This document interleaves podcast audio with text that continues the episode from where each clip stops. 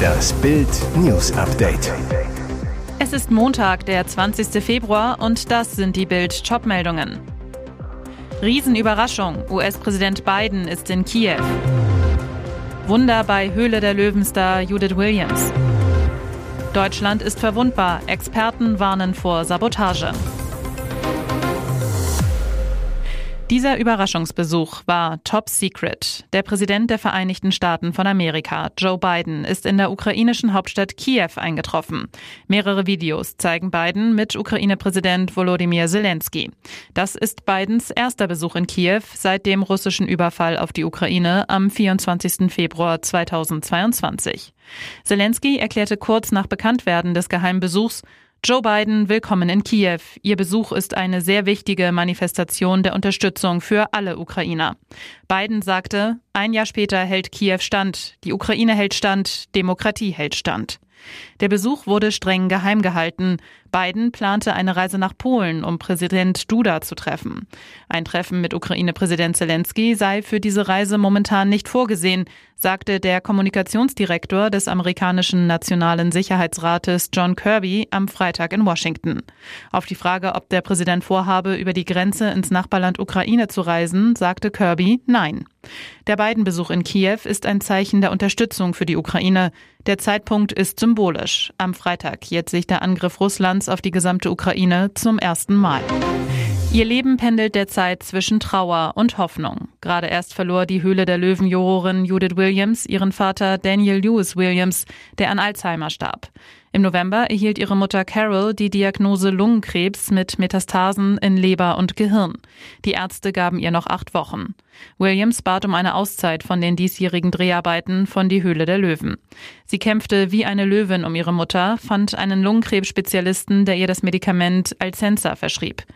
Das Wunder, bei Judith Williams Mutter Carol hat sich der gesamte Krebs tatsächlich zu 90 Prozent zurückgebildet, weil das Medikament, wie durch ein Wunder, bei 1 zu einer Million genau den Krebs ansprach, den nur Alcensa heilen kann. Williams zu Bild. Es ist das größte Geschenk für meine Schwestern und mich, dass die Krebsart meiner Mutter durch eine Mutationsanalyse genau identifiziert wurde und das passende Medikament ihre schwere Chemo ersetzen konnte. Ihrer Mutter geht es gerade sogar so gut, dass die Familie ein paar Tage auf Mallorca verbringen konnte. Carol kann mittlerweile kurze Strecken wieder allein laufen und kocht wieder. Wie gefährdet ist Deutschland? Ein einziges defektes Kabel konnte die ganze IT bei Lufthansa lahmlegen. Das Problem ist für unsere Sicherheit aber noch viel größer. Joachim Bühler, Chef des TÜV-Verbandes, warnt jetzt in Bild, solche Vorfälle zeigen, das IT-Sicherheitsniveau in Deutschland ist noch nicht gut genug. Die konkrete Gefahr? Kabelunfälle, aber auch vorsätzliche Angriffe durch Hacker oder Sabotage können alles, was mit Software und dem Internet zu tun hat, schlagartig lahmlegen. Bühler zu Bild. Wir werden auch in den nächsten Jahren immer wieder ähnliche Vorfälle erleben, können so aber auch Fehlerquellen identifizieren. Seine Forderung? Wichtig ist es, unsere digitale Infrastruktur so gut zu schützen, dass einzelne Saboteure oder ganze Staaten unser Land nicht an vielen Stellen lahmlegen können. Zustimmung kommt auch aus der Politik. FDP-Mann Manuel Höferlin fordert in Bild, nicht nur die Netze müssen widerstandsfähig sein, sondern auch die Organisationsstruktur der Unternehmen, die sie nutzen. Denn IT-Sicherheit ist die Achillesferse der modernen Informationsgesellschaft. Thomas Müller konnte einem bei der Pleite in Gladbach mehr Leid tun als jeder andere Bayern-Spieler. Nach Rot gegen Upamecano nahm Nagelsmann ihn nach 16 Minuten vom Platz. Aus taktischen Gründen. Der Coach, eine beschissene Entscheidung, tut mir auch für Thomas leid. Wir haben dann überlegt, was ist sinnvoll, was kann man machen, wie können wir umstellen. Ich habe ihm gesagt, wir brauchen maximalen Speed, wir brauchen Chupo für die Standards. Der Bildcheck. War Müller wirklich der Bayern-Angreifer mit dem geringsten Tempo auf dem Platz? Choupo-Moting ist mit 33,4 kmh Spitzengeschwindigkeit der schnellste in dieser Saison. 20 Sprints pro Spiel im Schnitt. Gnabry kommt auf 32,9 kmh, 31 Sprints im Schnitt. Müller auf 31,7 kmh, 22 Sprints im Schnitt.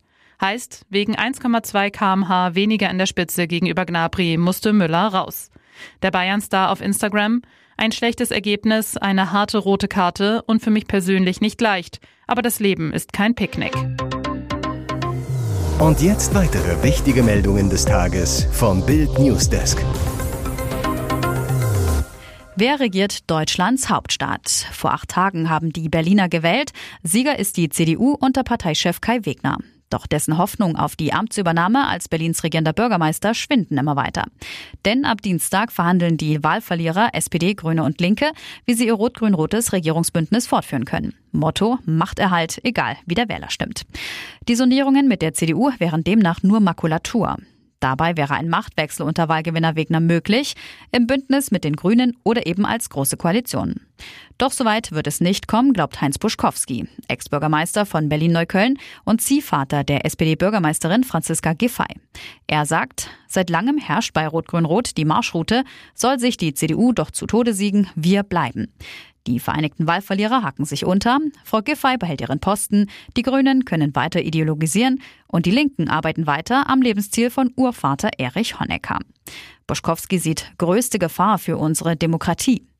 Unsere Werte gehen dabei vor die Hunde, der politische Anstand wird abgeschafft, die Wähler haben den linksideologischen Kurs der alten Regierung abgestraft, wollen eine neue andere Stadtpolitik. Folge wäre, die Regierung tritt ab, die Opposition übernimmt, nimmt deren Plätze ein. Und der Wähler lernt, er kann ankreuzen, was er will. Das Ergebnis bleibt immer gleich. Ob die Akteure getragen sind vom Vertrauen der Bevölkerung, interessiert nicht wirklich. CDU-Vize Carsten Linnemann hält den Fachkräfteplan der Ampel für unrealistisch und gefährlich. Linnemann zu Bild, es ist völlig illusorisch, dass jedes Jahr 400.000 Fachkräfte nach Deutschland kommen sollen. Die Bundesagentur für Arbeit unter Andrea Nahles will so die Zahl der Erwerbstätigen stabil halten. Hintergrund, die deutsche Wirtschaft leidet unter einem massiven Mangel an Fach- und Arbeitskräften. Unternehmen finden keine Beschäftigten mehr oder müssen lange nach ihnen suchen. Das Problem dürfte sich noch verschärfen, weil in den kommenden Jahren geburtenstarke Jahrgänge in Rente gehen. Die Bundesregierung will die Lücken an Fachkräften in Deutschland künftig auch mit viel mehr Arbeitskräften aus dem Ausland füllen. Es sollen verstärkt Nicht-EU-Bürgerinnen und Bürger ohne anerkannten Abschluss ins Land kommen dürfen. Auswahlkriterien sollen etwa Berufserfahrung oder Deutschlandbezug sein. Das Bundeskabinett hatte Ende November entsprechende Eckpunkte beschlossen. Die Ampel muss aufhören, Märchen zu erzählen. Linnemann rechnet vor. 2021 kamen aus Drittstaaten außerhalb Europas rund 530.000 Menschen zu uns. Nur ein Bruchteil davon, rund 40.000, kam zu Arbeitszwecken. Wie wollen wir bei dieser geringen Quote auf 400.000 Fachkräfte zusätzlich kommen? Linnemann warnt, es fehlen der Wohnraum, die Schulen, die Kindergärten, unsere gesamte Infrastruktur ist dafür nicht ausgelegt. Die Ampel muss aufhören, Märchen zu erzählen. Sie will nur die Hürden für die Einwanderung immer weiter absenken und öffnet das Tor für ungesteuerte Zuwanderung. Das dürfen wir nicht zulassen. Rund um die Marienburg sterben Buchen ab. Jetzt wird aufgeforstet. 11.000 Bäume für den Burgwald. Seit über 150 Jahren thront die Marienburg über dem Kahlenberger Leinetal. Das Schloss, ein Geschenk von König Georg V. an seine Ehefrau Marie, überragt eine grüne Oase aus bis zu 200 Jahre alten Buchen. Doch die Idylle täuscht. Seit über vier Jahren setzt Trockenheit dem alten Wald stark zu. Die Bäume können kein Wasser mehr aufnehmen, werden krank, sterben ab. Jetzt hilft das Unternehmen Lavera Naturkosmetik aus der Region mit einer Spende von rund 11.000 Bäumen. Seit Anfang des Jahres wird rund um den Marienberg gebuddelt, gebaggert, gepflanzt. Forstwissenschaftler Jürgen Nedden, der die Aufforstung betreut, wir mussten vorher alte kranke Buchen fällen, den Boden am Südhang gut vorbereiten. Was jetzt hier noch an alten Bäumen steht, werden wir wohl auch noch verlieren, wenn es weiter keine geregelten Niederschläge gibt. Nach der Rodung lockert ein Bagger mit Räumrechen vorsichtig den Boden. Die Löcher für die Setzlinge werden mit einem Bohrer per Hand gemacht, bis zu 45 Zentimeter tief. Helfer setzen die zwei Jahre alten Bäumchen ein. Ein Zaun soll vor Wildtieren schützen. Nedden, ansonsten lassen wir die Natur einfach machen. Buchen werden nicht mehr gepflanzt, sondern Arten, die mit der Trockenheit besser zurechtkommen.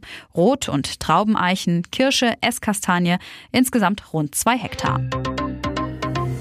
Hier ist das Bild News Update. Und das ist heute auch noch hörenswert. Millionen weg, Willen weg, Yacht weg. Toni Marshall hinterlässt 50 Perücken. Er schwelgte fast sein ganzes Leben im Luxus und verlor am Ende alles. Vor wenigen Tagen starb Schlagerlegende Toni Marshall mit 85 Jahren, doch der einstige Plattenmillionär hat seiner Witwe Gabi und den drei Kindern Marc, Pascal und Stella offenbar kein großes Vermögen zu vererben. Bild erfuhr, statt Millionen soll der Stimmungssänger nur seine circa 50 Perücken hinterlassen haben. Die handgefertigten Toupets waren einst sein Markenzeichen. Nach seinem 80. Geburtstag hatte er sie abgelegt und im Keller verwahrt. Früher besaß Marshall in Baden-Baden eine Luxusvilla mit Pool und Panoramablick, ein Wassergrundstück in Florida und eine Oldtimer-Sammlung.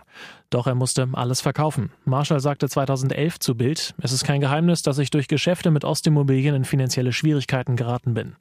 Im Klartext hieß das, der Sänger verlor durch die Schrottimmobilien sein Vermögen. 2011 drückten ihn sogar Schulden, er wurde zu einem Offenbarungseid aufgefordert, den er nicht abgab. Zuletzt lebte Marshall mit Frau Gabi bescheiden in einem Reihenhäuschen, das Sohn Mark für ihn gekauft hatte. Deutsches Weltkriegsdrama räumt bei BAFTA Awards ab. Sieben Briten-Oscars für Im Westen nichts Neues. Das deutsche Weltkriegsdrama ist in London von der British Academy of Film and Television Arts BAFTA insgesamt siebenmal ausgezeichnet worden, darunter als bester Film und für die beste Regie. Auch der Preis für den besten nicht englischsprachigen Film ging an Regisseur Berger und sein Team. Komponist Volker Bertelmann alias Hauschka wurde für seine Filmmusik ausgezeichnet. In seiner Dankesrede wandte Berger sich an seine Tochter Mathilda, die den Roman von Erich Maria Remarque in der Schule gelesen und ihn davon überzeugt habe, einen neuen Film daraus zu machen. Bergers Film war insgesamt 14 Mal nominiert und war damit als einer der ausländischen Filme mit den meisten Nominierungen in die britische Filmgeschichte eingegangen. Die BAFTA Awards zählen nach den Oscars und den Golden Globes zu den begehrtesten Auszeichnungen der Branche. Ein Vorbote für die Oscars, die drei Wochen später in Los Angeles vergeben werden, waren sie in den vergangenen Jahren aber nur selten. Moderiert wurde die Preisverleihung in der Londoner Royal Festival Hall vom britischen Schauspieler Richard E. Grant.